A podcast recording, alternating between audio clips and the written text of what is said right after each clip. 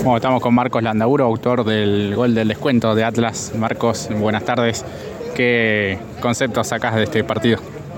Eh, primero que nada, bueno, buenas tardes. Eh, la verdad que bastante, bastante molesto por el resultado. Nosotros siempre venimos a, dar lo mejor. Eh, pero bueno, uno a veces se tiene que ir con, se, tiene que ir con lo que tiene. Y la verdad que, que ahora nos vamos bastante, bastante enojados, pero porque bueno, sabemos, sabemos lo que venimos a buscar y, que te lo arrebaten así en los primeros 10, 15 minutos, que te condenen de esa forma en la que nos condenaron, la verdad que, que nos duele mucho, pero bueno, eh, sabemos que tenemos que, convivir con esto, ¿no?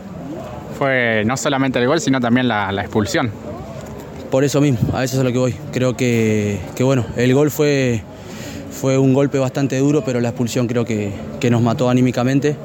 Pero de la forma en que se dio, porque creo que, que con una amarilla se solucionaba todo.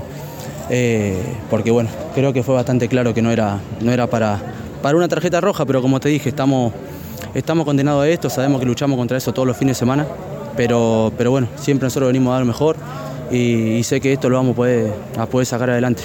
De hecho, después del gol se vio la reacción de Atlas eh, inmediatamente eh, en comparación de lo que había sido con el Español, la última partida aquí de local. Y después en el segundo tiempo lo, buscaron por todos lados, se hizo mucho más profundo Atlas. Sí, se notó ya después de la expulsión que ellos con uno más no nos generaron nada. Simplemente nos habrán generado una, dos, dos jugadas, pero así todos no fueron situaciones de gol. Pero nosotros sabíamos que, lo teníamos que ir a buscar, sea como sea, que no importaba nada. Y bueno, el segundo gol de ellos, fíjate que viene de, nada, o sea, no es que nos generaron nada. Y nosotros siempre fue ir a buscar el partido, ir a buscar el partido sin importar eh, cualquier tipo de adversidad. Y bueno, no se nos termina dando, pero, pero sabemos que dejamos todo. Y en esa presión tuviste una a las cinco minutos y después el, gol también.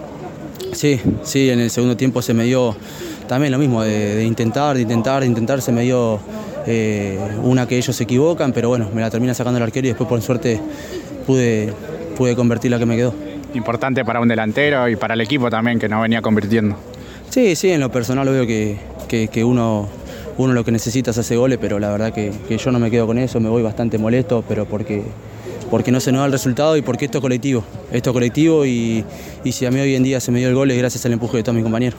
¿Crees que hoy merecían un poquito más, al menos el empate?